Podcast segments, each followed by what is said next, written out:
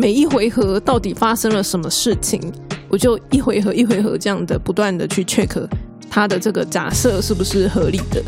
然后因为有时候进行到后面太多回合了，我们就会很想要拿那个纸把它记起来，因为记不住嘛，记不住就很麻烦。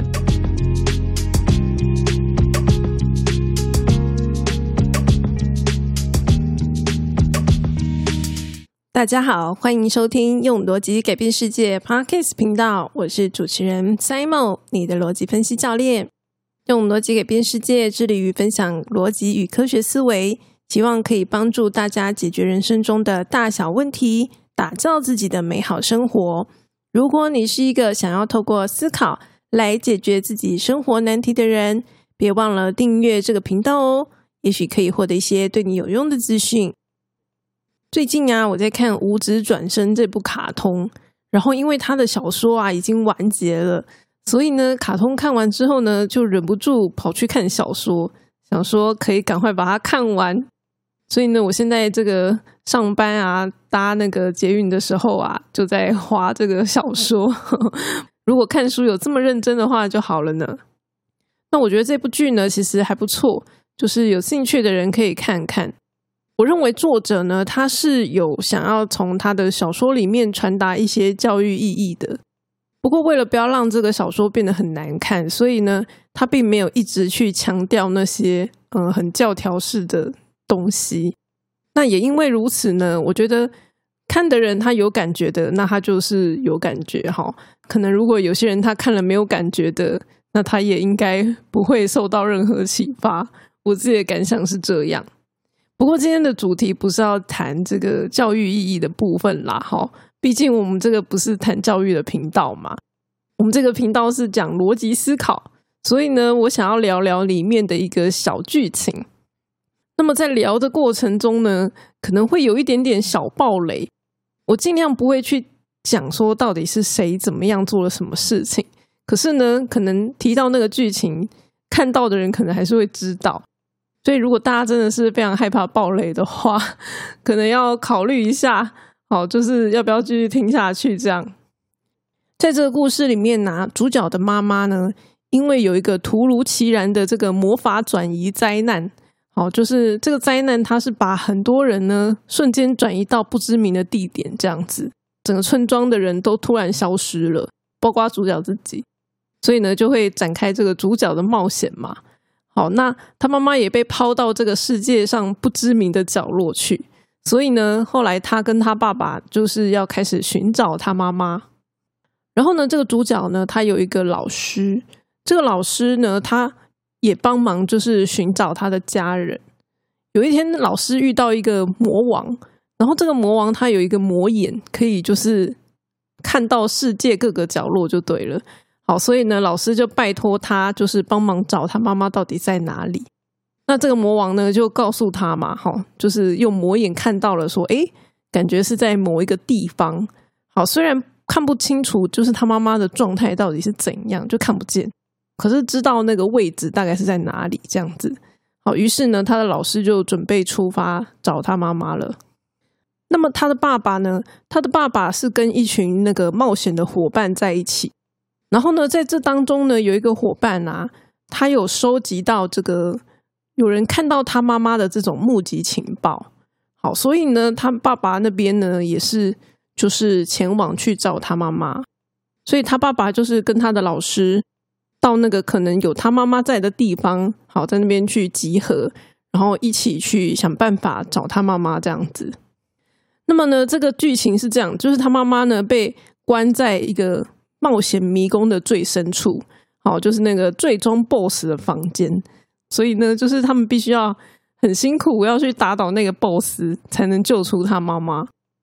那不过呢，比较特别的地方是，根据这个剧情在描写的过程啊，从来没有人可以到这个 BOSS 的房间，因为呢，他们找到了一些攻略书，哈，就是以前人留下来的攻略本。然后攻略本的作者呢？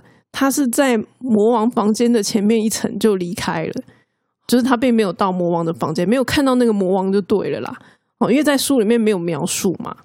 然后呢，主角他们一行人呢要进到那个 BOSS 的房间的时候啊，他们是有去怎么讲呢？就是打开那个隐藏入口哦，就是他们有做一些搜寻，然后打开那个隐藏的入口呢，才进到 BOSS 的房间，甚至就是有一些破坏哈，破坏那个隐藏的东西，然后门才出现。嘿，所以呢，在这种情况之下，感觉上这个 BOSS 的房间就是从来没有人来过嘛，哈。因为如果有人来过，就一定会有相对应的痕迹出现呐。当然，最后他们就是进到 BOSS 的房间，然后就是看到他妈妈，也经历了一番苦斗之后呢，就把他妈妈救出来，这样子，好，就是一个冒险故事。好，那我不知道大家听到这边啊，有没有觉得我刚描述的那个故事剧情啊，有哪里怪怪的？我知道很多电影跟故事啊，它都会埋一些伏笔在里面。像我有印象啊，就是以前在听那个电影解说的时候，可能前面第一集出现的某几个画面，然后他所拍到的东西呢，可能后面会出现之类的。好像这种东西呢，老实说，我非常的不擅长去看这些，因为呢，我的观察力不是很好，我眼睛有点残，就是会看不出来。然后再来的话呢，我的记忆力也不好，所以呢，通常我都不太会记得。那因为这个伏笔呢，如果你已经不会记得了，好，那你后面在看的时候，你就不会知道说哦，原来前面有这个伏笔，对吧？所以呢，我跟大家聊的呢，就是在我刚刚描述的这个剧情当中呢，它是有一个伏笔在里面的。然后我之所以会特别记得这件事情，其实我觉得也算是意外吧，哈，因为卡通在演的时候，卡通是有演到那个老师去跟魔王问说他妈妈在哪里。然后那个卡通在演的时候呢，就是有那个画面嘛。通常有画面剧情的这种，当然你的印象会比较深刻一点。好，然后呢，再加上他当时在显示的时候呢，就是感觉他妈妈被嗯怎么讲传送到的地方，就是有鬼就对了，好像有点猫腻，就是很诡异的样子。然后不确定到底是什么状况。所以因为这个原因呢，我对于这个他妈妈。被传送到的那个位置啊，就特别的有印象，因为这个听起来就是一个特别重要的地方嘛。而且在小说里面呢，故事的主角们后来也是千辛万苦的去想办法突破那个迷宫，要去找到他妈妈所在的位置。好，所以呢，他妈妈被传送到那个地方是一个非常重要的场所。然后，而且这个场所呢，一开始就充满着神秘感，就完全不知道在哪里这样子。好，所以对我来说，它就是一个你会特别去注意的一个点吧。那既然你会特别注意，你当然也会特别留意，就是跟他有关的情报啊。所以呢，虽然我记忆力不是很好，但是因为他有特别去强调这件事情，好，所以呢，我就还是有记得起来，就是一些东西这样子。所以我不知道大家听到这边有没有猜到，说我刚刚在讲的那段剧情。其实是有一个矛盾存在的。在看小说的时候呢，可能因为小说的内容很长，所以读者不见得会发现这件事情。从这个老师看到魔眼，一直到他们真的去找到他妈妈，这当中的那个剧情已经中间塞了一大堆剧情在里面然后就已经隔很远了。然后呢，一直到他这当中埋的那个伏笔。跟他的伏笔被揭露出来，中间又隔了很远，好，就是他的那个距离是非常远远的，所以看的人不见得是有办法一次知道的。但是因为我刚讲的是浓缩版嘛，好，所以我觉得相对来说是比较容易发现问题在哪里的。简单来讲，就是呢，我刚刚有特别强调说，这个迷宫的最深处，这个 BOSS 的房间呢，是从来没有任何人抵达的，因为呢。这个他们进去的时候，很明显的就是那个环境是从来没有人烟路过，然后经过打开过的样子。那在这样的地方，为什么会有目击情报这个东西呢？那听起来就非常的不合理，对吧？可是你要说这个他们收集的情报是有问题的吗？没有问题啊，因为他收集的情报是正确的嘛。他妈妈真的就是在那个地方，就是当他们在全世界游走，完全不知道他妈妈的人在哪里的时候，今天就是有一个情报指出他妈妈在这里，而且他妈妈真的就在这里，好，代表这个情报是正确的。可是为什么这个正确的情报是来自于一个从来没有人去过的地方呢？这是不合逻辑的嘛，对吧？所以呢，我想要跟大家分享的就是，当这个逻辑出现不合理的地方的时候，其实它代表的一件事情，就是呢，这当中的资讯是有缺漏的，就是有一些事情是我们不知道的。因为我们不知道，所以这个逻辑连不起来。就是每一件事情都对啊，你手上有的三件事情，好，第一个魔王看到妈妈在哪里，情报一；第二个目击者情报二；第三个他妈妈真实的位置，好，这个是事实。这三个东西都是对的，你单独看它都是对的。可是呢，它连在一起的时候，那个逻辑是有问题的，因为第四个就是这个地方从来没人来过嘛。好，至少从小说里的描述看起来是这样。当然也有可能第四点是假的，好，就是其实早就有人来过了，只是我们不知道而已。这当然也是有可能的。所以呢，这边就会有一些猜想，就是逻辑相冲突的这个事实当中呢，它一定有情报缺漏，就是它一定有缺少的资讯是我们不知道的，好，导致这个事实是无法连贯起来的。那不过呢，我本身不是很喜欢对作品做。太多的预测啦，我属于那种比较享受当下，就是享受当下剧情的那一种。哎，所以呢，虽然我有一些怀疑，可是呢，我也不会像那个毛利小五郎一样，好，就是在没有关键证据的时候呢，就指着别人的鼻子说：“嗯，犯人就是你。”这样子，好，我比较不会这样子。哎，那只是说，因为我在看小说的时候，就是已经看到后面，就是他的那个伏笔已经揭露出来了。好，所以呢，我才会。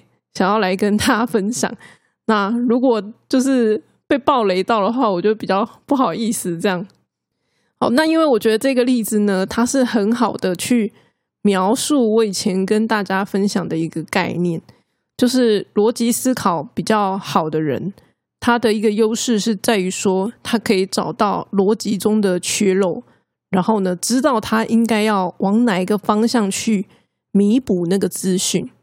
因为这样子的描述，我觉得是有点抽象的。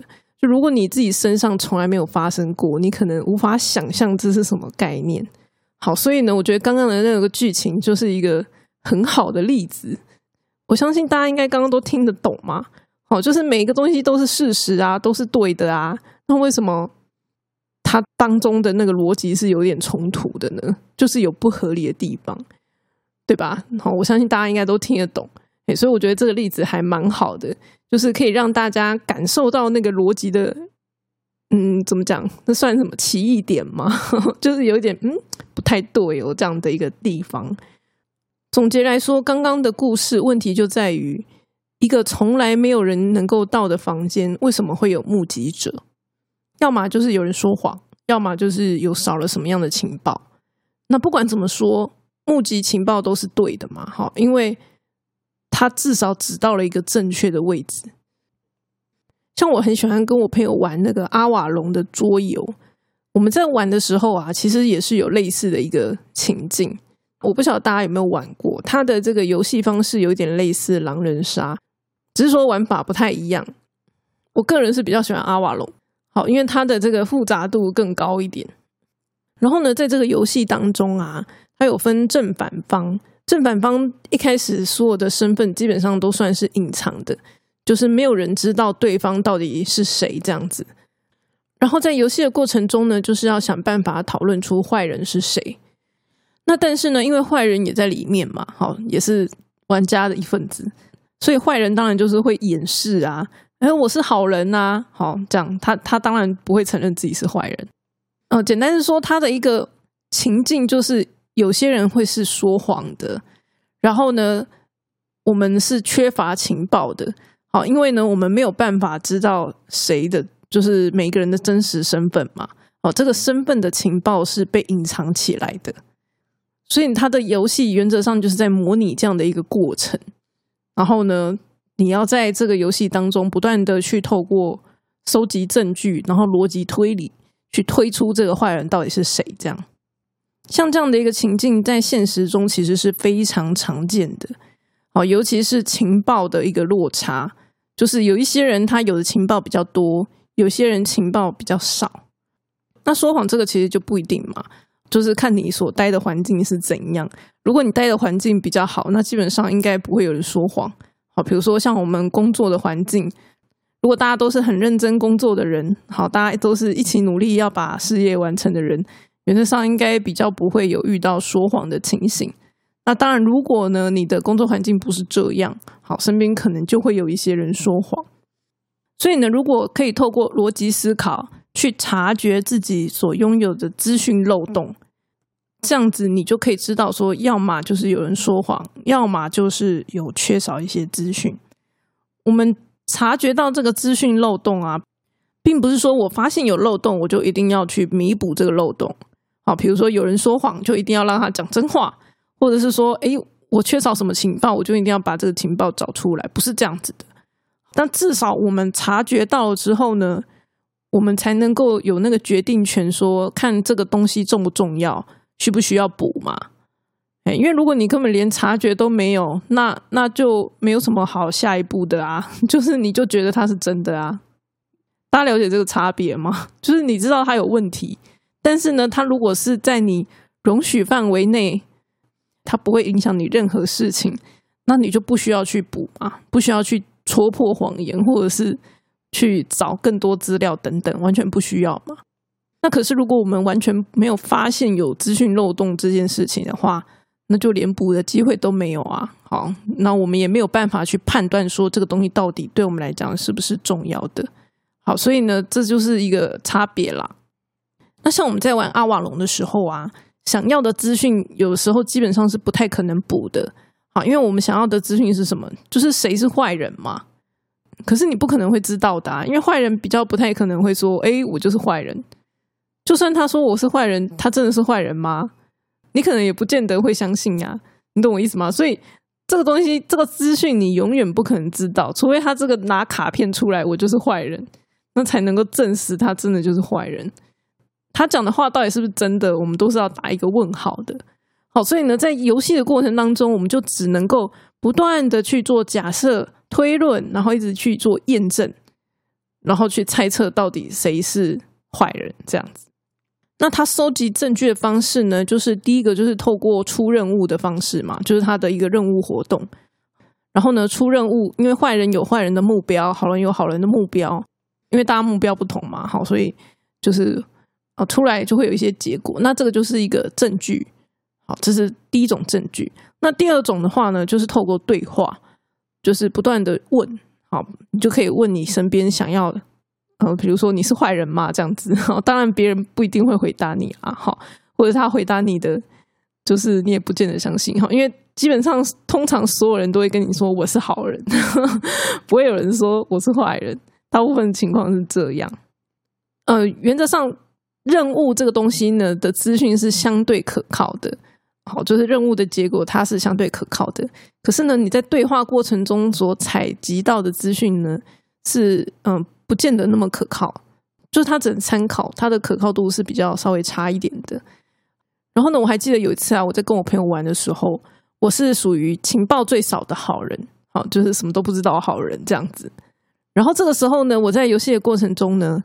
我已经相信我旁边的某一个人是好人了，我认为他是好人这样子。那一开始呢，我跟他呢就是一直相信某三个人，好 A、B、C 三个人是坏人。嘿，可是呢，后来我们到中后期的时候，却出现了一些不太合理的结果，就是那个任务出出去之后，结果是超出我们预期之外的。也就是说，我们的假设被推翻了，A、B、C 三个人可能不是坏人。哎，所以呢，后来呀，我旁边的那个好人他就改变心意了。他后来想一想，就是说，他认为 C D 一才是坏人。然后呢，我在旁边啊，因为我情报很少，所以呢，我就参考他的意见。然后呢，每一回合到底发生了什么事情，我就一回合一回合这样的不断的去 check 他的这个假设是不是合理的。啊，就是如果 C D 一是坏人，那么这个。哦，每一回合的结果是合理的吗？这样子就是跟那个任务结果是不是有互相矛盾的地方？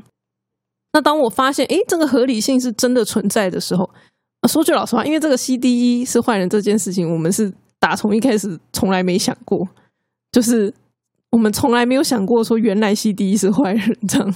好，那结果没想到说，哎，真的耶，就是突破盲点了，C D 真的有可能是坏人。嘿，所以呢，所有的结果都变成合理的时候，这个答案就是可能性很高嘛。最后呢，这个 C D 真的就是坏人。那有些人可能就会说啊，我们又没有要当侦探，为什么要弄那么辛苦？我我觉得我刚刚举的例子只是说，先让大家对于逻辑思考的作用比较有一些概念啦。那我们这个 p a c k a g e 以前有介绍感觉与事实的差异，其实这个东西它讲的跟我们要厘清假设与证据之间的差异，其实是有一点类似的，意思不太一样啦，但是概念是类似的，就是感觉啊，相对于你的假设，那只是说通常。假设我们是希望这个假设是有证据支持的，才叫做假设。好，然后呢，事实就是对应到证据。那只是说事实的概念是比较属于呃完全不可能推翻的啊。比如说刚刚小说里面，他妈妈被关在某一个位置，这就是一个事实嘛，它是不可能被推翻的。那么证据的话呢，它是有点类似事实，但是它是它有可能会是假的，就是证据本身也有可能会是假的。比如说，那个我们在玩阿瓦隆的时候，每一回合出任务，那个坏人他也可以假装自己是好人啊。好，所以呢，这个任务可能就会顺利通过。嘿，所以这个证据是可以去伪造的。他们意思是有点不太一样，但是这个概念其实是有点相同，就是我们要能够分辨这些东西到底差别是什么，我们要能够明确清楚的认知到我们手上什么东西是证据，什么东西是事实。那么，当这个事实与证据本身有互相冲突的时候，可能就是有人说谎，或者是有一些资讯漏洞嘛。好像刚刚讲那个《无知转身》这个小说里面，它就是产生资讯漏洞。然后呢，我们在玩阿瓦隆的时候，则是我们要不断的收集证据，然后提出假设验证嘛。当这个结果也就是事实，它跟假设出现冲突的时候，我们就要重新提出假设。好像这样子的一个能力呢，我认为他在工作上，如果你是负责开拓这个未知领域的人，那这样的能力应该是还蛮需要的。因为其实我不知道大家听到这边有没有感觉，就是它就是一个科学方法，诶，它是一种面对未知、克服未知，然后你想办法把未知变成已知的一种能力。所以呢，因为一开始未知嘛，所以你要不断的收集资料，然后做出假设、验证。最后确认结果，你就是变成已知了。好，当然你已知的部分可能不见得是全部，你可能只知道一部分，但也没关系。你就是不断的去做这个过程，然后把更多的未知变成已知，这样它就是一个科学方法的实用。像我现在做这个产品经理呀，我们今天要准备卖一个产品，设计一个产品，到底这个产品未来会不会有市场？它是不是会有嗯顾客愿意购买等等，这些全部都是未知的嘛？这个世界其实充满着未知啊，做生意也是充满着未知啊。你怎么知道你开店开在这里，你就是生意会好？等等，这其实就是一种未知。那如果你透过一些科学方法的时候，其实是可以相对降低你的未知。好，就是你可以透过一些方法来增加你的这个掌握程度。那我不知道刚刚讲到现在啊，大家有没有注意到一件事情？就是呢，事实与证据是很重要的。像刚刚那个《五指转身》这个小说里啊，他埋那个伏笔嘛，对不对？我讲到啊，他的那个伏笔啊，就是中间隔了非常的长，你可能不记得到底发生什么事情。然后呢，等到这个最后伏笔出来的时候，你才会说：“哦，原来是这样子。”你才会注意到。所以这其实就会牵扯到另外一个问题，就是记忆力这件事情。就是如果我们的记忆力不好，就是没有特别记住的话，那那我们会发现这些问题吗？可能不见得嘛，对不对？像我在玩阿瓦隆的时候啊，我们都要一直常常附送说，到底第一回合是谁谁谁出去，然后 第二回合是谁谁谁，就是到底谁做了什么事情，发生了什么事情等等。然后，因为有时候进行到后面太多回合了，我们就会很想要拿那个纸把它记起来。因为记不住嘛，然后记不住就很麻烦。对，所以说其实这些东西是需要记忆起来的，记忆起来才能够被使用。好，所以我觉得在古代，为什么一个人的记忆力跟他的聪明才智算是非常的有正相关？我我认为它是合理的啦。好，因为很多事情呢，其实如果你没有把它记下来，那就没有用了。所以呢，像我这种属于记忆力不好的人，如果呢我在古代的话，我一定无法成为一个聪明的人。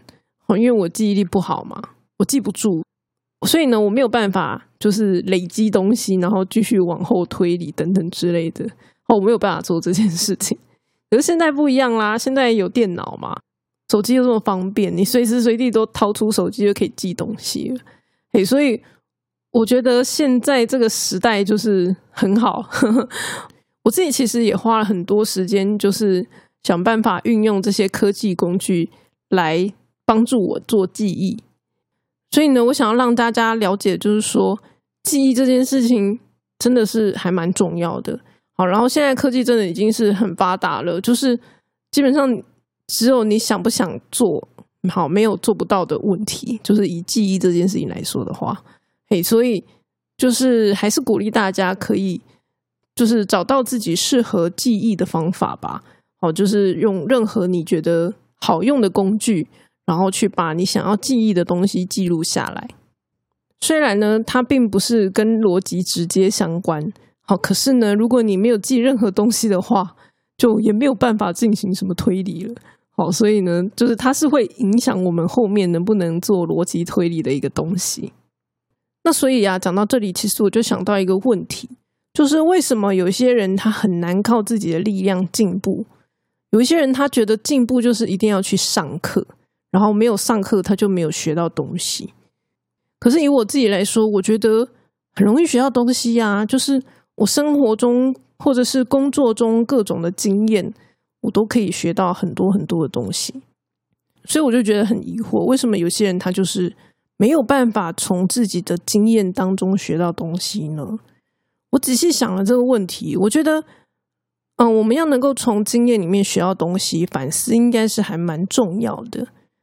好，那当然有一些人呢，他是不会去进行反思这个行为的，这当然也是一个问题啦。哈，就是像这样子的人，他如果从来不会去做反思。那他恐怕也无法从这个自己的经验当中学到任何东西，诶，所以呢，这当然也是一种可能。但是呢，我也看过一些人，就是他们会反思啊，可是他们很努力的反思，却想不出什么很有用的结果，就是反思出来东西，甚至搞不好对自己是有害的，好，不见得是有用的。我觉得就是像我前面讲的。就是我们到底有没有厘清感觉与事实之间的差异，或者是说今天什么东西是我们的假设，什么东西是证据等等这样的一个差异，我们有没有办法去厘清呢？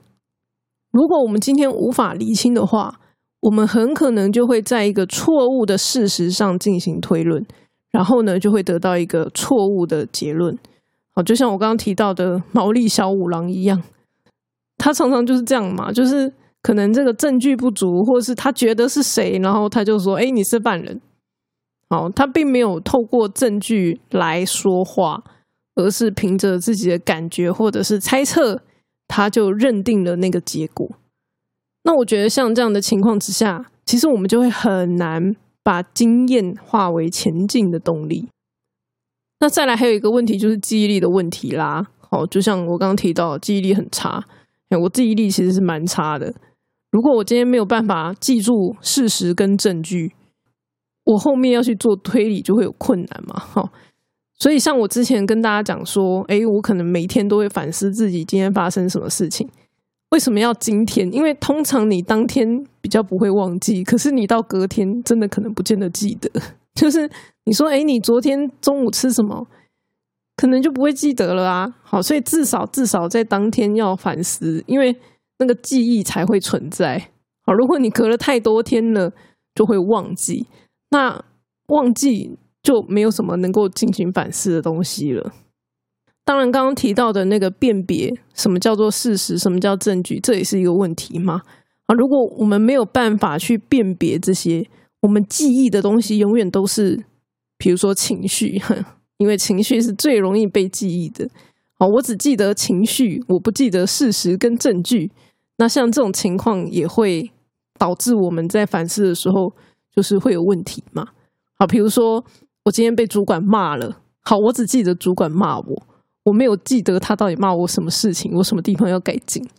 那像这种情况之下，我就没有办法很有效的，就是从这样的一个过程经验当中去调整我自己，然后让自己变得更好啊。